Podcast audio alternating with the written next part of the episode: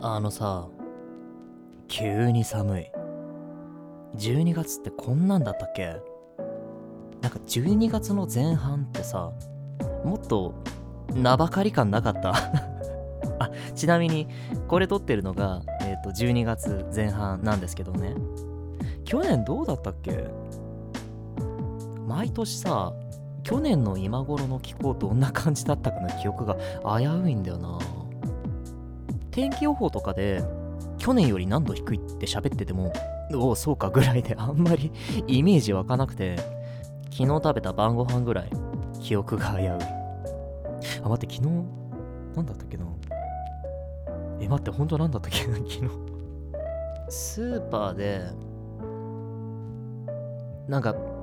お弁当的なのを買ったのは覚えてるけどなんだっけな？まあいやちょっとそれは置いといて。なんか気温とか天気の話って話のつかみ的にはうってつけなはずなんだけどこのラジオそんなにつかみで出てこないよね。うん。今日初めて知った気がするな。天気ってさ会話の初めにさらっとしてスッて本題に移るみたいな大人の会話の組み立て方みたいな定石ありますけれども。うん。なんつうかな地域差あるしね。北の方とかもっと寒いとか寒いだろうし。ああそう。東北北陸北海道あたり雪ガンガン降ってるっていうのを街頭のニュースで見たけどそっちの方住まわれてる方どうでしょうかね。当然生活に支障出てますよね。いやでも雪国の方住んでる人はもう慣れてるのかな。とにかく無事に過ごされてください。自分例によって外散歩してる犬見るの好きなんだけど最近みんな寒そうなんだよな。ちょっと心配なんだよね。犬もやっぱ外寒いのかな。そりゃ飼い主も服着せたくなるよなって思うもんね。友達の家がトイプードル飼っててさ服着るのめちゃめちゃ嫌がるらしいんだよね。犬って基本あんまり肌にまとわりつくの嫌がるよねで、その子はね、服着るとピタッって動かなくなるんだって。なんかね 着てた瞬間ピタッと微動だにしなくて、無言の圧力で脱がせって 訴えてくるっつってたいや、もうごめんだけどめっちゃ可愛いよね。うん。可愛くてムービー送ってもらっちゃった。そう。で、たまに落ち込んだ時とかに そのムービー見て元気出してる お家でね、ワンちゃんとか、ニャンとか、ウサギとか飼ってる人はね、ぜひいろいろお家の子の話聞かせてください。自分喜んじゃうんで。そう、去年かなまだ犬の話すんのって感じだな。ごめん、これ終わったらちゃんとオープニングにね、行くので、ちょっと我慢してください。はい。近所にね、大きめの公園がえっ、と、いくつかあるんだけど、そのうちの一つで、そこの公園は、あの、お買い物した帰りに斜めに突っ切っていくことが多くて、で、その公園ではさ、聞いた話、犬種同士の仲良しコミュニティがあるらしくて、定期的に例えばパグだったらパグの会、チワワだったらチワの会みたいに、ちょっとした集会が開かれてるらしく、で、そこの公園の近所に住んでる 豆柴飼ってる友達が言ってた。ちなみに彼も柴犬のコミュニティに参加してるらしい。で、ある日、あの、夕方いつも通りそこの公園通りつつ家に帰ってたんだよね。そしたらね、その日はね、あのトイプードルの集団がみんな集まってて、ああ、もう可愛いんだ、これが で、そこにいた黒いデカめのトイプードルがさ、うわこの子でっけえなと思って いつも見てたんだけどね。そしたら犬ってこうさ、見てると、お、なんだお前遊んでくれるのかみたいな顔で、あの、絡みたそうにしてくるじゃんか。してくるんですよ。でさ、あの、こっち吠えてきたんだけど、ワンワンワンクシュクシュクシュって。3回吠えて、3回くしゃみして。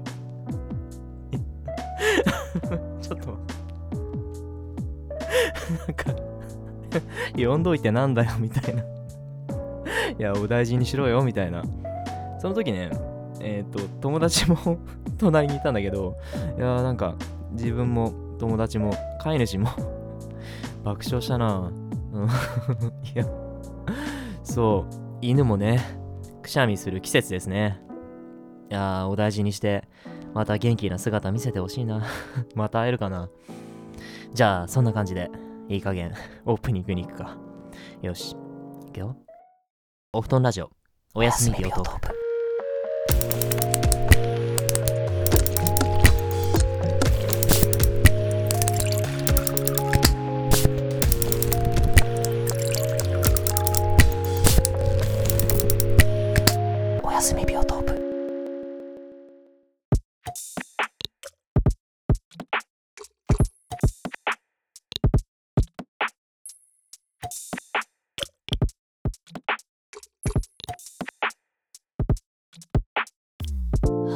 始まりました。お布団ラジオ。おやすみビオトープボリューム11ナビゲーターは私ゆずすけがお送りいたします。この放送はお休み前の睡眠導入プログラムとしてお仕事や学校の疲れも人間関係の悩みも丸ごと包み込むお布団のようにチルでローファイなラジオです。現在 YouTube を中心に Spotify、Podcast などで配信しております。はじめにお便りの告知ですメールかマシュマロか Twitter、DM で募集しておりますえー DM の場合、それとなくお便りとお伝えください。ラジオネームも忘れずにご明記ください。匿名希望でも OK です。メールアドレスは ybiotope.gmail.com ybiotope.gmail.com ツイッターアカウントは、えー ybiotope です。同じく ybiotope で検索してください。フォローもよろしくお願いします。えーゆずすけへの質問、相談、リクエスト、その他もろもろ一言でも OK です。何でも送ってください。はい。というわけで、えー前々回から 引っ張りに引っ張ってる質問の回答なんですけど、ラジオネームサラさん。いやー、ごめんね、ずいぶん時間かかっちゃって。これがいただいた最後の質問なんだけど、これすごく長くなることが分かりきってたから、回またいじゃった。回答長えよって思ってないかな 大丈夫？はい。えーということで、質問はこちら。お気に入りのアニメ教えて。はい。いやー、長くなるんだよな、これは。いや、なんでもそうなんだけど、やっぱり好きなジャンルから、これって選ぶのって本当に難しくて、あの、ここで取り上げるものに、当然自分の好きの全てが凝縮されてるわけではないし、例えばアニメだったらアニメで、好きになっていった道のりというか、過程というか、そういうのを含めると、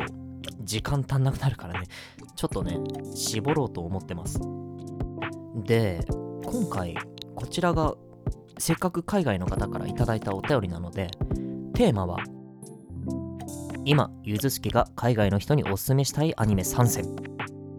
このように咀嚼して今回はお伝えしたいと思います。もちろん、日本の方が見てもどれも面白いと思うので、もしよかったら皆さん一度チェックしてみてください。じゃあ早速、一つ目の作品です。ドドン。 Serial Experiments Lain。はい。これがね、伝説のカルトアニメと呼ばれている作品です。そう。レインの何がやばいって、あの、仮想現実を題材にしていて、それって今でこそある種の流行っていうか、オンラインの世界観をアニメに持ち込んだ作品っていうのは、もはや定番な感じしますけど、あのね、当時このアニメが放映されたのが、1998年。もうネットすら愚か、パソコンが一般家庭にろくに普及してなかった時代ですよ。作中で、ワイヤードって呼ばれる、今でいう仮想現実空間のようなものが世の中に普及していて当たり前になってるっていう設定で1998年だよ。でみんな SNS みたいなものでコミュニケーション取ってたりするんだよね。Twitter で悪口書いてるみたいな。1998年だよ。いやその時代を2歩も3歩も先行ってたっていうだけじゃなくて最終的に主人公の中でネットとリアルワールドの境目がどんどんなくなっていってだんだん人が変わったように人格が崩れていくようなそういうサイコホラー的な側面もあって。さっき言った通りパソコンがまだ一般家庭に置かれる前。いや置かれていたけどあの普及し始める前の時代にだよ。ナビっていうスマホみたいな端末がこのアニメに登場しててとんでもないよね。あの国内外問わずカルト的に人気があるっていうのもうなずけるっていうかちなみにレインはこの時代では当時珍しいメディアミックスをしている作品でゲームも発売してるんだよね。えっ、ー、とね初期のプレイステーションのソフトで。でそのソフトがプレミアついてて年々その値段が高騰してってるっていう。なんかね自分も23年前に気になって調べて当時ね1万ちょっとぐらいだったと思うんですよ。でそれがあのさっき見たら 今6万とか余裕で超えてておおマジかよってなってる。よかったらまずは検索して映像の断片だけでも見てほしいんだけれどこの画風自体もシンプルに今すごくクールというかあのゲームはプレミアがついてるけどアニメは現状えっ、ー、とね Hulu とかアマプラとか UNEXT でも見れるんでねこの時代にあえて見る当時の雰囲気を味わってほしいです。はいじゃあ次いきます。ドドン。Ruby はいえっ、ー、と Ruby っていう作品なんですけどこちらはねえっ、ー、とルースターティースっていうアメリカの映像制作会社が作ってる 3DCG アニメで今とうとうねシーズン8に突入しました。グリムっていう怪物とオーラっていう特別な力を持つハンターの戦いを描いた作品なんだけどこのアニメはですね日本的な作風に西洋的なおとぎ話みたいなこうファンタジーの価値観が融合した独特な世界観です。えっ、ー、とねリスペクトの意味を込めて誤解を恐れずあえて砕いて言うならもしナルトが海外で生まれてたらこんな感じだったのかなみたいな。ハンターを目指す若者がアカデミーに集って修行したりぶつかったり学校でプロムがあったりしてこの辺が欧米だよね。で初期はそういったアカデミー特有のわちゃわちゃイベントを楽しませてくれたり一方であのナルトでいう中任選抜試験みたいな熱いトーナメント戦が組まれたりそれで今展開してるようなシーズン後半では、まあ、そういうちょっとあえてあの内容は割愛しますけれどいろんな苦難を仲間と乗り越えて成長したキャラクターたちがより深刻化したそう対抗勢力がいるんだけどそこから人々を守るためにこう旅に出たり展開としてなんとなく重なる部分がすごく多くて。ちなみに主人公の女の子がルビーっていう名前の子なんだけどでそこの4人チームで行動していてその4人の頭文字を取っても、えっと、ルビーっていう風になるから、えっと、ルビーっていう名前なんだけど。でやっぱり日本のアニメを強く参考にしているらしくあの海外ドラマ的な口調とかノリに日本的な感覚を取り入れているから見ていてもすごく新鮮ってのももちろんあるんだけど作品の題材がですね例えば過去に繰り返されてきた戦争の歴史だとか未だに健在する人種差別の問題だったりとか何て言うのかなバックグラウンドにある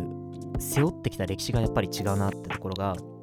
あのこの国で育った我々では生み出せないというかちょっと余談的な話になるんだけど去年ぐらいに映画化された「えーと、シャイニング」っていうあの有名なホラー映画の続編で「ドクタースリープ」っていう作品があるんですよ。イットとかのスティーブン・キング原作で、えーと、その時計仕掛けのオレンジとか、あと2001年宇宙の旅とかのスタンリー・キューブリック監督が手掛けた、えっ、ー、と、あれにね、見てて自分の中のオタクがすごく震えたんだけど、えっ、ー、と、そのドクタースリープの中の、えっと、アブラっていうある意味主人公の女の子がいて、で、その女の子の部屋がめちゃめちゃ例のルビーグッズで溢れていて、ワクワクしました。いやなんかその今風な女の子みたいなイメージで多分そのルビーがあの部屋に飾られてたんだけどあれ多分さ自分が思うに配給元が同じワーナーなんだよね。だからこそ話通しやすかったのかなって勝手に想像してます。とにかくそんな有名な作品にも二次的にね登場するくらい海外では多分認知度が高いんじゃないかなって思います。と、ウェブがメインで配信されていて、今まで YouTube でももう公式が全部アップロードしてたんだけど、えっ、ー、とね、シーズン5以降ぐらいかな。本編は、その作ってるルースターティースの公式ページじゃなきゃ見れないようになったんだよね、確か。で、日本では日本のワーナーが放映権を持っていて、その話も出てきたのが、確かシーズン5くらいの時期なんだよね。あの、それ以降、権利関係とか問題がいろいろもろもろ大人の事情があって、あらゆる動画サイトから日本語字幕が消えちゃうっていう。要はどういうことかっていうと、日本は日本で声優とか本気でキャスティングした吹き替え版があるから、日本のみんなはそっちを楽しんでねっていうことだと思うんですよ。これもあくまで予想だけど、多分そうなんじゃないかな。映画とか字幕で見たい派からすれば結構ショックだよね。まあ話を戻すと、とにかくシーズン1からずっとどんどんストーリーのつながりとか、あと 3DCG の技術的な進化だったり、あとはここまで見守ってきた登場人物への思い入れだったり、これからもどんどん厚みを増していく作品だと思うんで、ぜひチェックしてみてください。はい、次がラストです。いやー、やっぱ長くなるなこれ最後に持ってきてほんとよかったな。うん、負けていきます。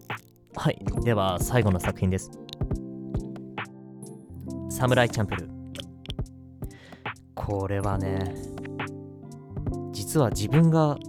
アニメにハマったきっかけといっても過言でもないかもしれない。えっとね、アニマックスかなんかで深夜帯に見てた気がすんだよな。ヒップホップと時代劇をアニメでやるっていう斬新なテーマで、えっと、カウボーイビパップとかで有名な渡辺慎一郎監督の作品です。カウボーイビパップもすごくいいです。けど、時間ないのでちょっと割愛します。で、なんでこのサムライチャンプルを取りに持ってきたかっていうと、理由がいくつかあって、何がかっこいいって、ストリートグラフィティとかブレイクダンスとかそういったヒップホップのカルチャーが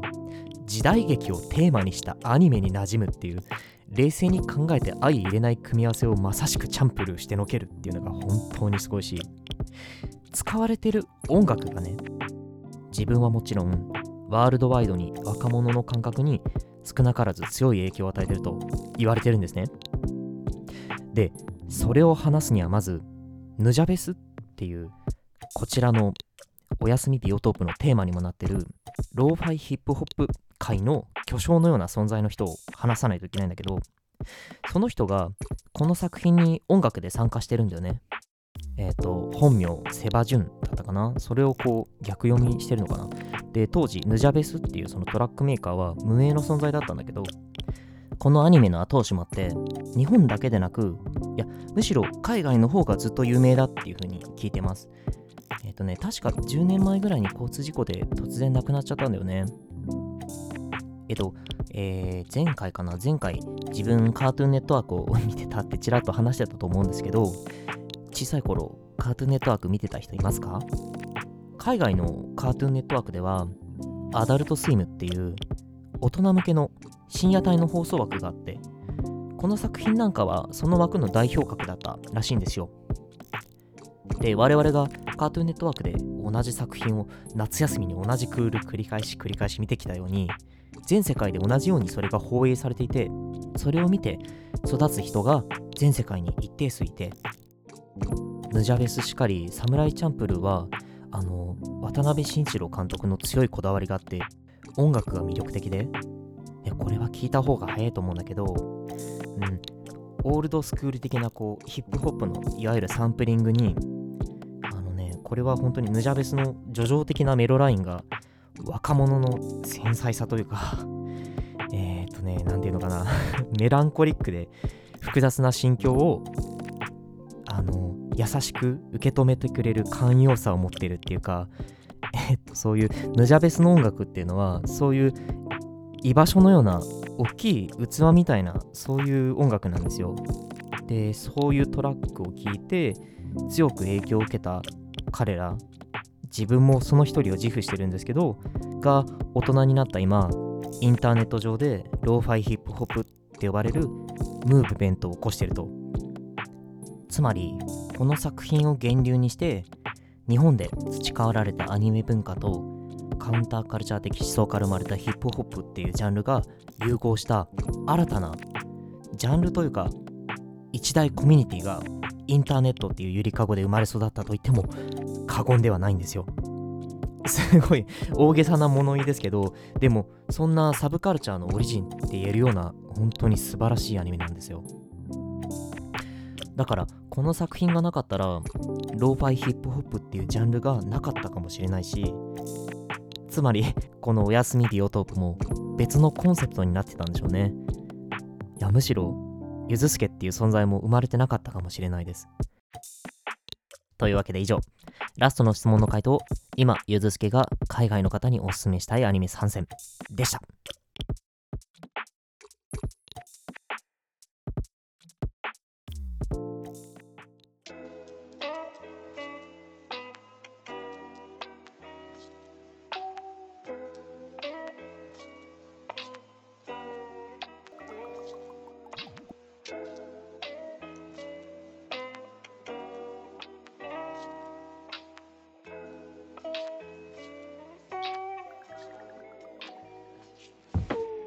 近頃の世の中ってさ